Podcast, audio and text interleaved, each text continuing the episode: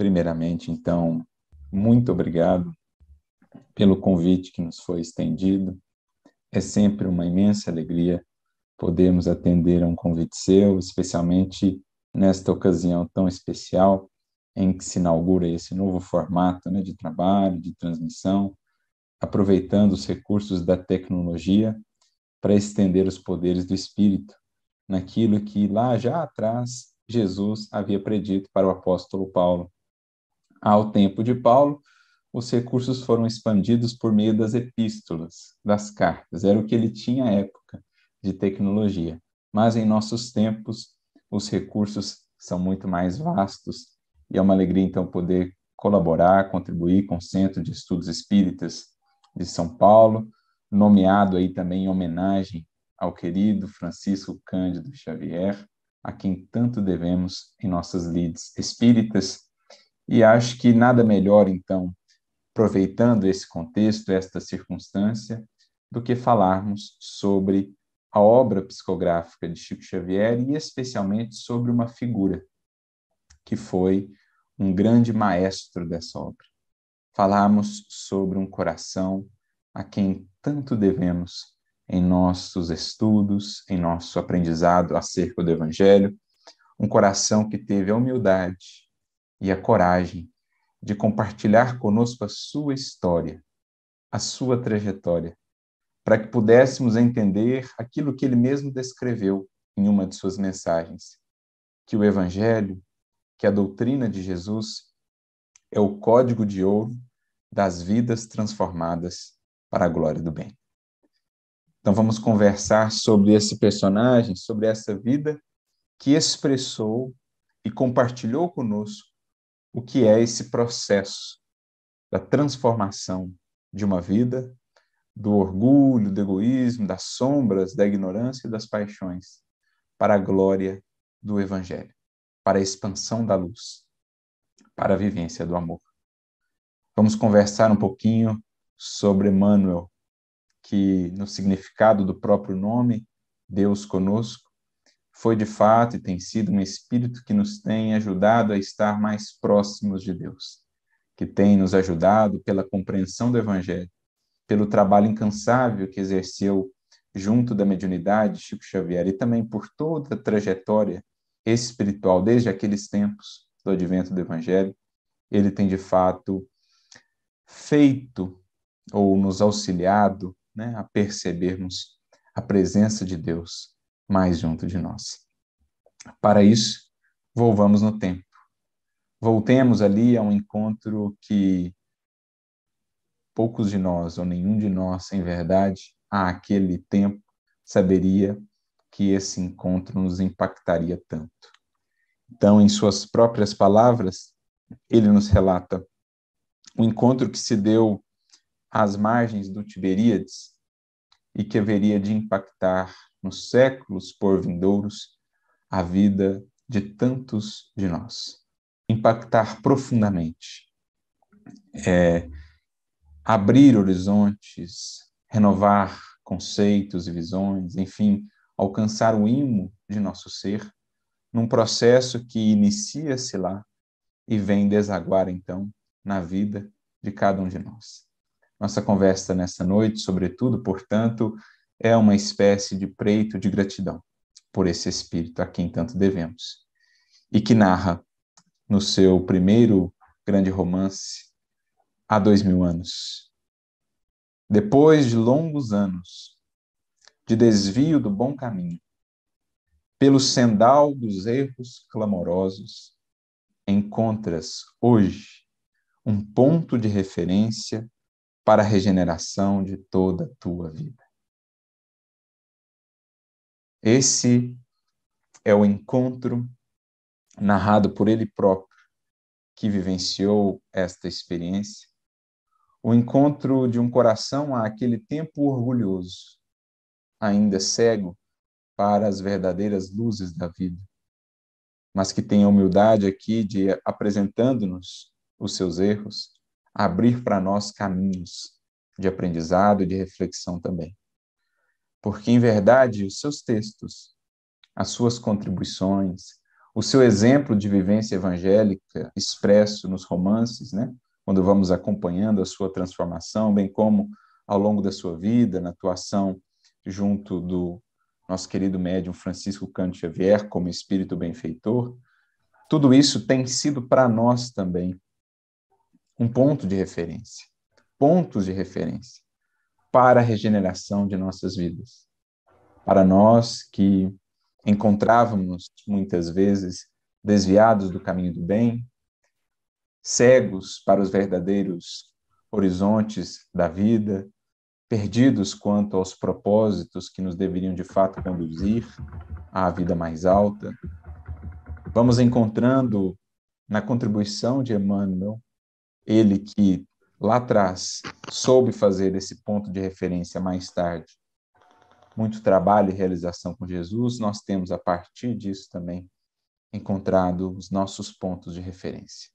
Encontrado bússola, bússolas, encontrado roteiros para que avancemos por essa senda que ele desde há muito vem corajosamente percorrendo.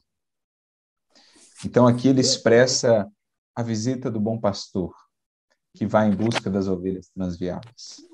E ele, na figura de Públio Lentulus, encontrava-se ainda muito envolto nas ilusões do poder humano, ah, na vaidade do conhecimento, né, naquilo que ainda norteava o seu é, existir, muito pautado pelos princípios ali do Império Romano, né, daquela civilização, daquele império que se julgaram eternos, que chegaram ao ápice do engrandecimento no mundo, mas que justamente pelo desvio ou pelos tantos desvios em relação à lei divina, encontraram, como era de se esperar, a ruína, porque tudo na matéria se renova, tudo que não se afiniza ou se harmoniza à lei divina há de passar.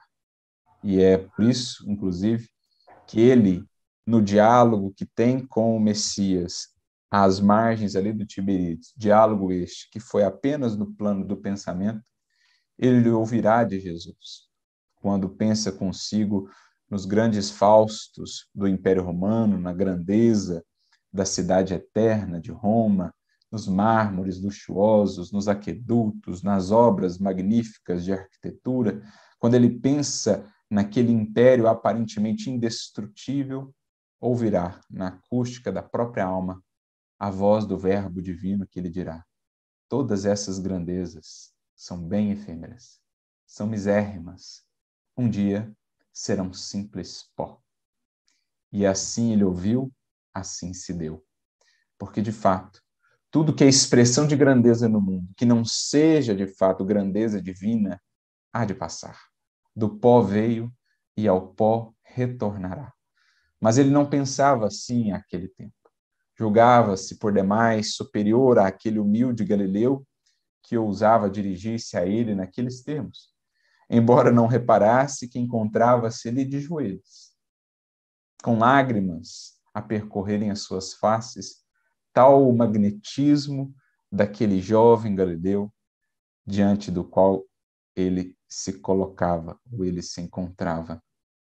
Ali começava de fato, a construção de uma nova perspectiva, de novas bases espirituais, que mais tarde apenas seriam consolidadas e estabeleceriam então o início de todo um processo de reconstrução e de um imenso trabalho que haveria de se desenvolver ao longo dos séculos, ao longo de muitos anos, de muitas encarnações, como disse, alcançando-nos hoje, na forma de tantas bênçãos e de tantas luzes que se tornaram para nós pontos de referência também. Como disse, qual de nós, àquele tempo, poderíamos prever que esse encontro, presenciado ali apenas por aqueles dois e pelos espíritos que estariam ali ao redor, haveria de impactar tanto na história do Espiritismo nas terras do Cruzeiro, na história de cada um de nós espíritas que aqui estamos a laborar, a nos esforçar nas tarefas do Consolador. Uma das coisas que mais me fascina no Evangelho é justamente esse efeito em escala, esse efeito em cascata que desconhece o tempo e o espaço, de um simples encontro como esse, que naquele primeiro momento foi recebido até com resistência por parte do senador, mas que o marcou dali por diante para todo sempre, foi o responsável esse encontro e naturalmente também todas as outras contribuições, como o exemplo de Lívia, o amparo dos benfeitores espirituais, o amparo, inclusive mais tarde, do apóstolo Paulo, esse encontro segue gerando frutos, gere, segue impactando a tantos e tantos corações, transformando tantas e tantas vidas e entendimentos ao longo dos séculos, a muitos e muitos quilômetros de distância e a muitos e muitos anos daquele local, daquele momento circunstancial. Esse efeito em cascata do Evangelho me impressiona, esse trabalho silencioso que segue operando, que segue atuando, mudam-se os cenários, passam as civilizações, ecoam os séculos, escoam os séculos e segue essa força silenciosa do evangelho do amor, que uma vez tendo marcado os corações, segue a operar sempre. Isso é realmente belíssimo. Esta é a força desse império que só vem crescendo com o passar dos séculos ao contrário de outros tantos que encontraram a sua ruína, mesmo aqueles mais faustosos. Então é bonito vermos que esse ponto de referência aqui mencionado pelo mestre ao coração orgulhoso do senador, embora ele relutasse ainda por muitos anos, ao passar do tempo, no transcurso dos séculos, foi de fato se tornando uma série de pontos de referência para outras tantas vidas, por meio do seu trabalho e do seu esforço iluminativo, que foi agregando corações em torno do Evangelho, que foi imantando consciências em torno do sol que é Jesus. Porque essa é a característica dos corações verdadeiramente entregues e resolutos a Ele, resolutos na tarefa de seguir a Ele. Tornam-se eles grandes agregadores, corações que conseguem, de fato, contagiar, agregar mais e mais corações em torno da tarefa do Evangelho. E Emmanuel, sem sombra de dúvidas, figura entre essas figuras, entre esses personagens que têm tido essa atuação tão importante no âmbito da divulgação e do entendimento da explicação do Evangelho. Seguindo nas palavras do Mestre, que na verdade acabam alcançando a todos nós, não são apenas dirigidas a ele, purulentos, mas a todos nós, os que ainda talvez não estejamos tão resolutos na senda com Jesus, tão resolutos no caminho a percorrer. Ao nos depararmos com palavras como esta, ao nos depararmos com a presença de Jesus na obra de Emmanuel, seja neste romance ou nos seus comentários do Evangelho, é como se ouvíssemos novamente essas palavras, a ressoarem no íntimo de nossa consciência, depois de longos anos de desvio do bom caminho, pelo sendal dos erros clamorosos, encontras hoje um ponto de referência para a regeneração de toda a tua vida. E qual de nós, meus amigos, não terá percorrido por longos anos esse sendal de erros clamorosos? Talvez o nosso despertar seja muito recente. Talvez não estejamos nem tão firmes e resolutos ainda como precisaríamos estar.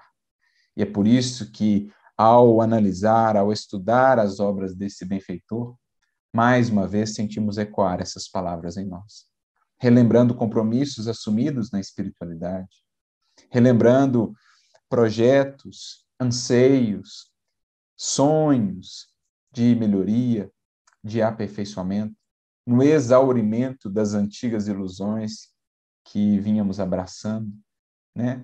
no cansaço em relação às antigas paixões que tanto nos têm consumido na jornada espiritual. O Mestre, mais uma vez, por meio de cada obra de Emmanuel, vem nos falar: é chegado o momento, se quiseres, de tomar estes ensinos como ponto de referência para regenerar toda a tua vida daqui por diante. Na mudança integral do ser que precisamos fazer, uma vez que o Evangelho de fato encontra espaço e acolhida em nós. Porque o conhecer o temos feito há séculos, mas o acolher de fato, a ele nos convertermos e entregarmos, talvez ainda não tenhamos feito com a legítima propriedade, com o empenho mais sincero que deve existir de nossa parte. Então, é um convite reiterado, é um convite renovado. Como ele mesmo, Emmanuel, se definiu certa feita para Chico Xavier e para amigos, ele se considerava um simples pregador de cartazes, convidando para a festa do rei. E toda vez que lemos as suas obras, os seus escritos, que são memórias, que são tesouros do seu próprio coração, conosco compartilhados, nós sentimos que de fato ele nos apresenta este cartaz e este convite, dizendo a todos para que, como ele, possamos seguir também, atender também ao chamado. Segue o mestre dizendo: Está, porém, no teu querer aproveitá-lo agora ou daqui a alguns milênios. Assim para todos nós. Está em nosso querer, na definição da vontade, o aproveitar agora ou postergar indefinidamente o encontro entre o discípulo e o mestre, entre o coração sedento e a fonte da água viva. Está em nosso querer avançar agora para esse oásis em meio ao deserto e às agruras da vida que é Jesus, ou permanecermos andando em círculos, como o povo outrora no deserto, na figura do Êxodo, caminhando em círculos quando a terra da promissão estava já tão próxima. Assim temos sido nós, espíritos conhecedores do Evangelho de há muito, mas muitas vezes ainda andando em círculos tão próximos dessa terra da promissão que está ao nosso alcance. É o Evangelho, a terra da promissão, nos dirá Gamaliel, ou dirá Saulo no livro Paulo Estevão, mas muitas vezes temos deixado de lado esse imenso tesouro que está ao nosso alcance, a pretexto de buscarmos os tesouros tão frágeis e tão pobres que o mundo, em suas ilusões, nos oferece tantas vezes. Se o desdobramento da vida humana está subordinado às circunstâncias, és obrigado a considerar que elas existem de toda a natureza, cumprindo às criaturas a obrigação de exercitar o poder da vontade e do sentimento, buscando aproximar seus destinos das correntes do bem e do amor aos semelhantes. Então, está no querer de cada um de nós, no exercício do livre-arbítrio, que estará acrescido de mais e mais responsabilidade quanto maior for o conteúdo de luz já por nós acessado. E esses corações que já aproximaram seus destinos de fato das correntes do bem e do amor, de nós não se esquecem.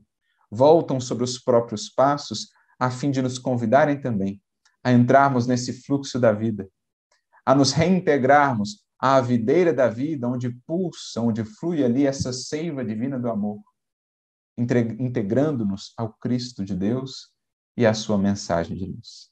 É o que Emmanuel faz em compartilhando conosco os seus próprios equívocos, as suas próprias quedas, um gesto de muita coragem, que no fundo é um gesto de muito amor.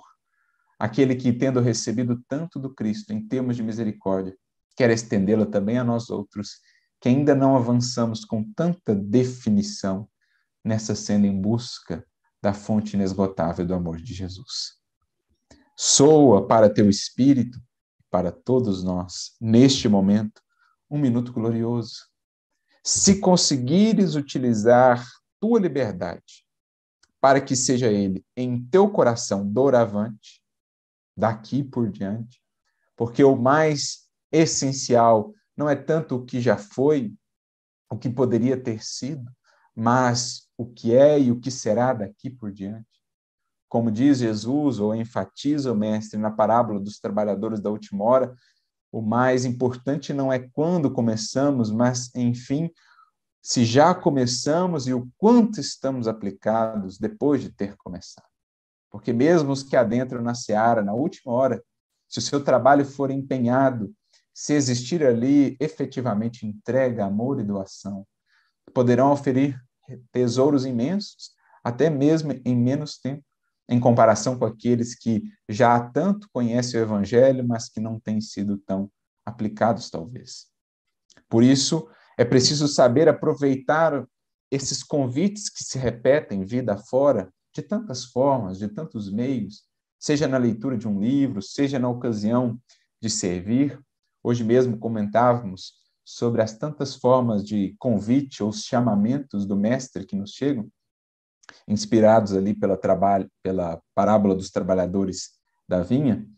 Líamos o capítulo 24 do livro Instrumentos do Tempo, em que Emmanuel nos fala desses tantos formatos, desses tantos tipos de convites ou de chamamentos de Jesus em nossa vida. O mais importante é acolhê-los e daí por diante realmente nos renovar, porque convencidos da verdade do Senhor, temos estado há muito. Agora, convertidos ao Senhor da verdade, talvez ainda nos falte esse passo de resolução. Então, sou esse minuto glorioso se conseguirmos utilizar a tua liberdade, ou se conseguires utilizar a tua liberdade para que seja ele em teu coração, doravante, um cântico de amor, de humildade e de fé, na hora indeterminável da redenção, dentro da eternidade. Então, fazer destas ocasiões de contato com o Mestre, por meio de uma pessoa, por meio de uma mensagem, realmente um compromisso assumido para, dali por diante, cada vez mais, converter a nossa vida, como Emmanuel o fez, num cântico de amor, de humildade e de fé. Fazer destacar, de fato, aquilo que Emmanuel traduziu em palavras, o que é o Evangelho, o código de ouro das vidas transformadas para a glória do bem. E ele não só nos falou a respeito, da sua vida fez, tem feito, segue fazendo certamente onde estiver, um cântico de amor, de humildade e de fé. Na busca pela redenção, apresentando-nos também o convite e o chamado a essa busca. É sobre esse espírito e sobre essa jornada de redenção que gostaríamos hoje, então, de conversar mas para sentirmos mesmo as vibrações que nos chegam desse coração que aprendeu a amar a Jesus e a ele se entregar, traduzindo isso em palavras, mas não só em palavras, também em ação. Percebemos em cada uma daquelas palavras que acessamos ao ler um caminho, verdade e vida, um pão nosso, um vinha de luz, a verdade e a sinceridade que dali se irradia, tocando-nos o coração, como quem sente que ali há, de fato, um espírito que foi tocado e transformado pelo Divino, Divino Mestre, e que dele fala com propriedade, com autoridade, de quem, depois de despertar da noite angustiosa das ilusões, da cegueira espiritual, não vem fazendo outra coisa senão se dedicar mais e cada vez mais à causa divina do Evangelho. É assim que nos emocionamos ao acompanhar a trajetória desse espírito, já ao final da sua encarnação como Públio Lentos, as reflexões ali da velhice, já cego, já tão mais maduro, desperto, nos últimos momentos, nos derradeiros instantes da tua encarnação, quando resolve, enfim, consagrar o coração ao Mestre. Em homenagem até àquela que tanto lhe havia falado, mesmo sem palavras, de Jesus. Nos 25 anos testemunhados de fidelidade ao Evangelho, quando ele estava ainda tão cego pelo orgulho e pela ilusão.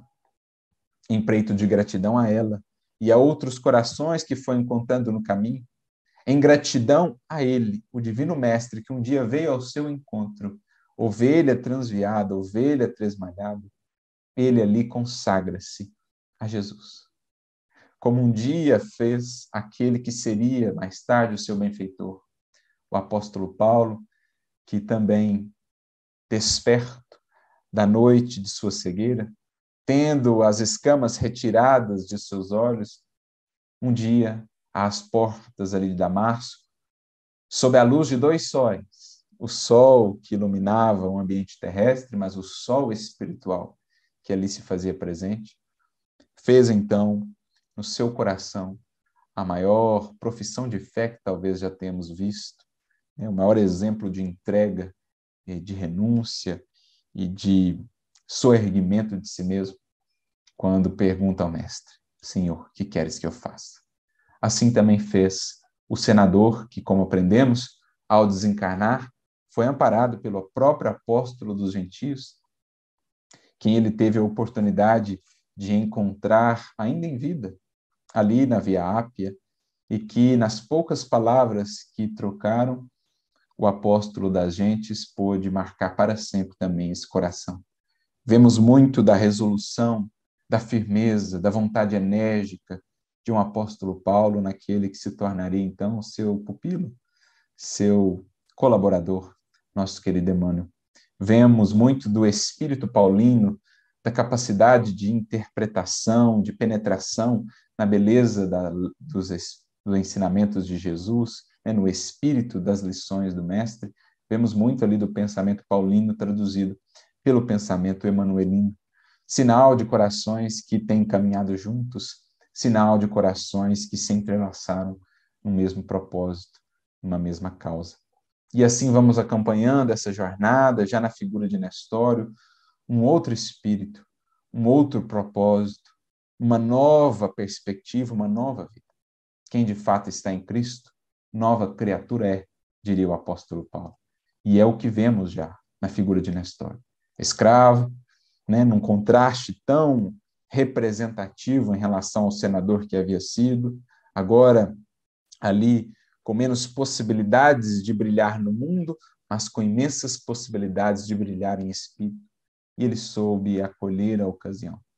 Sem reclamar das circunstâncias, das agruras da vida, dedicou-se à tarefa do mestre, teve a oportunidade de conhecer a João, ainda encarnado, lá na Grécia, perdão, lá em Éfeso, teve a oportunidade de interagir com ele, com Johannes, o conhecido colaborador de João. Então, mais uma vez, pôde beber ali da fonte, se tornou depois um divulgador da mensagem do Mestre e, sobretudo, um fiel representante de Jesus. Mesmo na sua condição de subalternidade, sempre servindo, sempre amando, mesmo no momento do testemunho, sempre tão fiel. E assim vamos acompanhando esse espírito, mais tarde na figura de Basílio, no livro Ave Cristo, mais uma vez imolando-se por amor ao Divino Cordeiro, duas encarnações, portanto, subsequentes já como mártir cristão, que foram gradualmente consolidando cada vez mais nesse coração o devotamento. E segue esse espírito em jornada em muitas e muitas encarnações de testemunho, de trabalho, até chegar à figura do inesquecível Manuel da Nóbrega, lançando os primeiros fundamentos do Evangelho nas terras do Cruzeiro. A coragem indômita, as limitações na fala, mas ainda assim o trabalho incansável daquele que veio abrir mesmo horizontes, inaugurando aqui os inícios, inclusive, né, da, da literatura nestas terras do Cruzeiro, preparando-se para mais tarde trazer uma verdadeira chuva de livros e de luzes para o Consolador nesta seara, neste recanto, neste rincão. Assim vamos vendo então esse espírito em jornada, em caminhada, sempre recordando daquilo que um dia havia ouvido às margens do lago de Genezaré. Que saibas converter a tua liberdade, doravante, num cântico de amor, de humildade e de fé, na hora indeterminável da redenção dentro da eternidade. E com tal empenho, com tal dedicação, tem ele assim o feito, que tocou-nos o coração. Vem sendo para nós ele esse não somente o que convida, mas aquele que mostra caminhos. Não somente aquele que fala, mas aquele que toca. Não somente aquele que abre horizontes, mas também aquele que só ergue, estimula os corações. Inspiração, e assim ele fez a muitos corações que buscaram por meio de Chico Xavier, que se tornava então esse arauto, esse mensageiro do benfeitor espiritual junto aos corações sofredores na terra. Então é essa trajetória desse espírito em jornada, em mudança profunda de valores e de buscas que nos inspira também para que vejamos o quão são é, frágeis, o quão se empalidecem as ilusões, os tesouros, os brilhos do mundo diante do brilho do Evangelho, quando ele encontra pouso, quando ele encontra morada em um coração sincero que a ele se entregou. E é a partir desse exemplo, então, que queremos nos deixar tocar, lembrando de suas próprias palavras no prefácio da obra que já citamos aqui há dois mil anos, quando ele nos leva para dentro do seu coração e nos faz sentir toda a emoção que foi para ele escrever essa obra, toda a emoção que ele traduz naquelas palavras, revelando-nos, é certo, as sombras de suas quedas, mas também embelezando ainda mais, pelo que foi a trajetória depois, a beleza, né, a grandeza de sua jornada redentora. Por isso, no prefácio que o Chico nomeia aqui, né, na intimidade de Emmanuel, nós temos algumas mensagens que foram sendo trazidas pelo próprio benfeitor ao longo da psicografia da obra, e em certo momento, no dia 4 de janeiro de 1939, ele grafava por meio das mãos de Chico uma espécie de prece, que é uma belíssima expressão do seu amor, da sua gratidão a Jesus, o bom pastor que o resgatou da, do transviamento, né, que o resgatou das sombras de si mesmo. Dirá ele: Jesus, Cordeiro misericordioso do Pai de todas as graças. São passados dois mil anos e minha pobre alma ainda revive os seus dias amargurados e tristes por meio das suas memórias, por meio do seu coração, dos seus olhos, nós podemos também ver a Jesus. Nós podemos acompanhar o Mestre no julgamento, nas deliberações de Pilatos e naquele momento fatídico, como ele descreverá na obra, mal sabiam os romanos que ali estavam, que a não muitos metros dali. No cume daquela pequena montanha, daquele pequeno monte, no cume áspero e agreste, por meio daquela cruz rústica, se acenderia para todos os séculos do porvir uma luz inapagável. Nós podemos acompanhar isso por meio não só do há dois mil anos, por meio do livro Paulo Estevão, por meio de uns 50 anos depois, de um Ave Cristo, aqueles primeiros séculos gloriosos da epopeia dos mártires, a nós nos chegam em ondas de inspiração profunda, de amor, de fé e de esperança, impelindo-nos à redenção de nós mesmos, ao nosso próprio despertar. Esse tem sido o papel desse mensageiro, que, honrando o próprio nome, tem feito Deus mais junto de nós por meio do entendimento do Evangelho da presença de Jesus em nossos corações. Que são dois milênios, prossegue Senhor, no relógio da eternidade. Sinto que a tua misericórdia nos responde em suas ignotas profundezas. Sim, o tempo é o grande tesouro do homem. E vinte séculos, como vinte existências diversas, podem ser 20 dias de provas, de experiências e de lutas redentoras. Porque esta é uma lição que ele próprio aprendeu: o valor do tempo como o grande tesouro do homem. Aquele minuto radioso que ele pôde viver diante de Jesus e que não soube aproveitar no primeiro momento, mais tarde soube ele converter em horas, em anos, em séculos de trabalho com Jesus, no legítimo aproveitamento do tempo, convertido em riqueza para a eternidade. trazendo-nos uma lição preciosa. Como certa feita ele respondeu a alguém que lhe indagava, como sendo ele um espírito tão ocupado, ainda tinha tempo para conhecer tanto sobre o Evangelho, tanto sobre as lições de Jesus? E ele então responderá, ensinando-nos a todos: Eu aproveito a bênção dos minutos.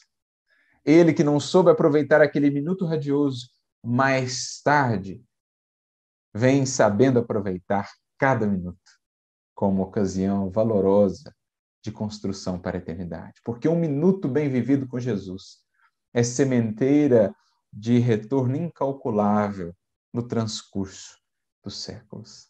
Um minuto de estudo sincero com Cristo, de serviço amoroso com Jesus, de oração profunda com o Mestre, é recurso de engrandecimento e fortalecimento do espírito para as provas redentoras. Às vezes, impedindo quedas clamorosas, ou longos e ásperos caminhos é, tortuosos que às vezes tomamos num minuto de precipitação, que poderia ser substituído por um minuto de oração, de trabalho, de aprendizado com o Mestre. Só a tua bondade é infinita. Somente tua misericórdia pode abranger todos os séculos e todos os seres, porque em ti vive a gloriosa síntese de toda a evolução terrestre, fermento divino de todas as culturas, alma sublime de todos os pensamentos. É graças a esse Espírito que vemos Jesus em tamanha grandeza. Ele vem desvelando para nós o que de fato, quem de fato é o Cristo e a sua mensagem. Por meio dessas palavras, das quais ressoam sinceridade, verdade e amor, nós vamos aos poucos penetrando, mergulhando mais fundo no oceano que é Jesus para as nossas vidas, na infinita grandeza da sua doutrina de luz e de paz. E ele então vem descrevendo esse processo, né? Diz ele que diante dos seus olhos ainda pode contemplar a velha Roma dos seus pesares e das suas quedas dolorosas. Fala ele do Fausto, daquele império, a Babilônia romana, que, quando Jesus entendeu era chegado o tempo de tudo aquilo vir à terra, assim se deu. Bastou uma palavra do Divino Mestre para que, de fato, aquilo tudo voltasse ao pó e pertencesse hoje aos museus e às ruínas, tendo ficado apenas o que dali alguns espíritos puderam extrair de bom, de progresso no campo das artes, da educação, mas muito das ilusões que ali também foram cultivadas, cultuadas, se traduziram depois em lágrimas, em reajustes dolorosos, mas libertadores. Como ele mesmo chega a dizer no, no texto, bastou uma palavra tua, Senhor, para que os grandes senhores voltassem às margens do Tibre como escravos misérrimos, perambulando dentro da noite até que o dia de nova luz brotasse na consciência daqueles mesmos que haviam se transviado nos caminhos do poder, do prazer, do desequilíbrio, da ilusão. Foi preciso que os séculos passassem para aprendermos as primeiras letras de tua ciência infinita de perdão e de amor letras estas, nas quais ele, espírito já alfabetizado nesta ciência, né, entendido nestes códigos, vem compartilhando conosco por meio das suas mensagens, convidando-nos também a avançarmos nesse conhecimento, de todos o mais valioso, de todos o mais rico em possibilidades, o que nos descortina as grandezas do reino, a força transformadora do amor, nos ajuda a encontrar a verdadeira grandeza na humildade e a sabedoria real, não perdida nos castelos de vaidade, mas aquela que serve, aquela que educa, aquela que de fato transforma. É algo sobre o que ele tem escrito e algo que ele tem expresso em vida, em tarefa. E aqui estamos, Jesus, para louvar-te a grandeza. Dá que possamos recordar-te em cada passo ouvir-te a voz em cada som distraído do caminho, para fugirmos da sombra dolorosa. Estende-nos tuas mãos e fala-nos ainda do teu reino. Temos sede imensa daquela água eterna da vida que figuraste no ensinamento a Samaritana. Que sinceridade, quanta beleza, quanta verdade nestas palavras de um coração que já se sacia no Evangelho, que já aprendeu o sabor do pão da vida, que já se descedentou nessa fonte da água viva e conosco vem compartilhar. Na bendita comunhão que é a própria essência do Evangelho, os que mais avançaram tornam sobre os próprios passos para amparar, para estender a força da vida aos corações enfraquecidos, a luz do caminho aos que se encontram enseguecidos e o estímulo para a caminhada aos que se encontram desalentados. Exército de operários do teu evangelho, nós nos movemos sob as tuas determinações suaves e sacrossantas. Ampara-nos, Senhor, e não nos retires dos ombros a cruz luminosa e redentora.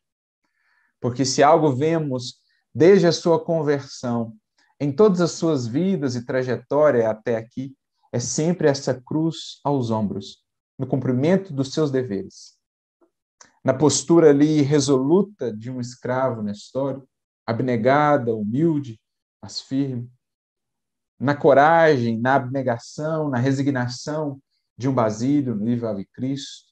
Mais tarde, na coragem indômita de um Manuel da Nóbrega, no trabalho silencioso, mais profundo, que nós vemos no livro Renúncia, quando ali, ao lado de Alcine, ele vem demonstrando para nós essa vivência do Evangelho, esse engrandecimento do Evangelho em nós, até a sua última encarnação, como padre também aqui no Brasil, e depois o trabalho junto de Chico Xavier, nós vemos sempre essa cruz luminosa e redentora aos ombros.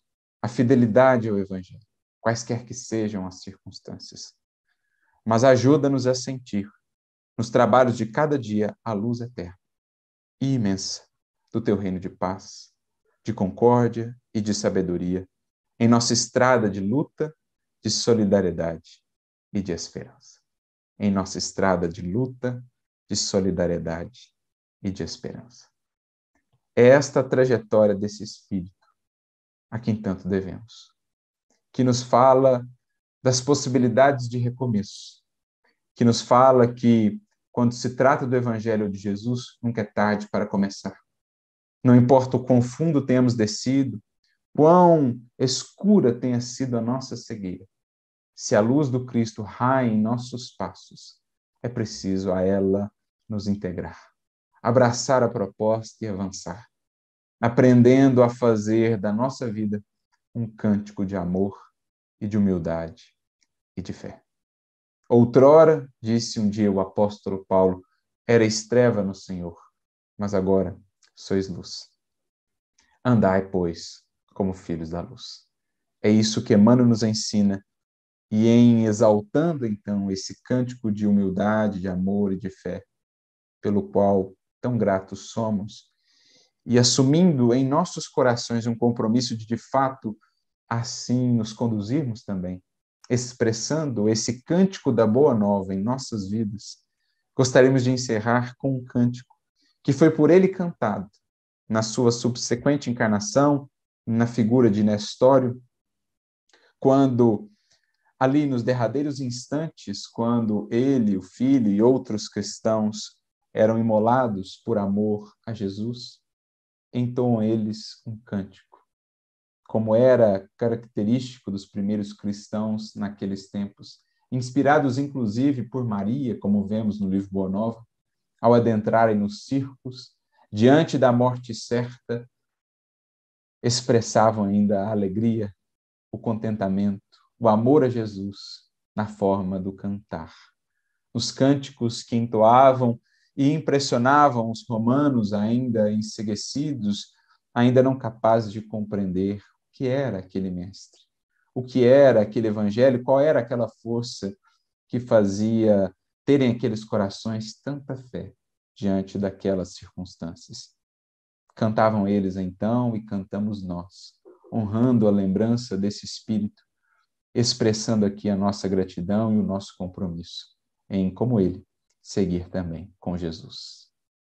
Cordeiro Santo de Deus, Senhor de toda a verdade, Salvador da humanidade, Sagrado Verbo de luz, Pastor da paz, da esperança, de tua mansão divina, Senhor Jesus, ilumina as dores de nossa cruz.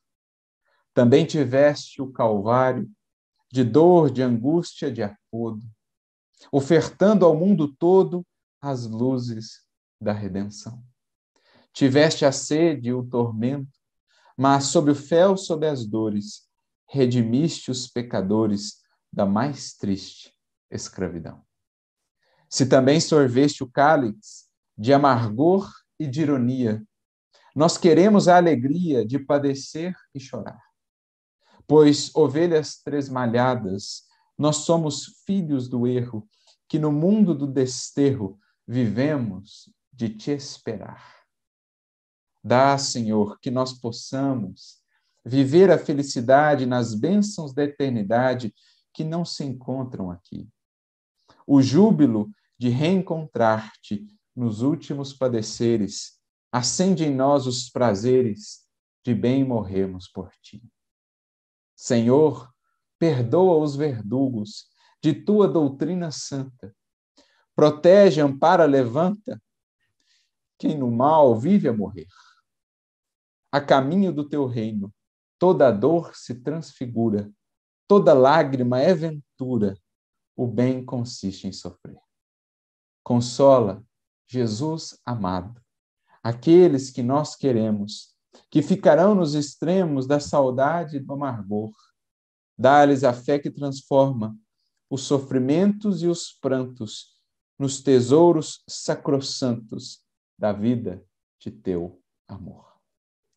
E é com esse cântico que expressamos a vida desse coração. Emmanuel, Deus conosco, Jesus conosco, ensinando-nos a converter os sofrimentos e os prantos nos tesouros sacrossantos da vida de amor com Jesus. A Emmanuel, onde estiver, a nossa gratidão e também a Francisco Cante Xavier. Que Jesus nos abençoe a todos e que possamos também, como eles, fazer da nossa vida no Evangelho um cântico de amor, de humildade e de fé.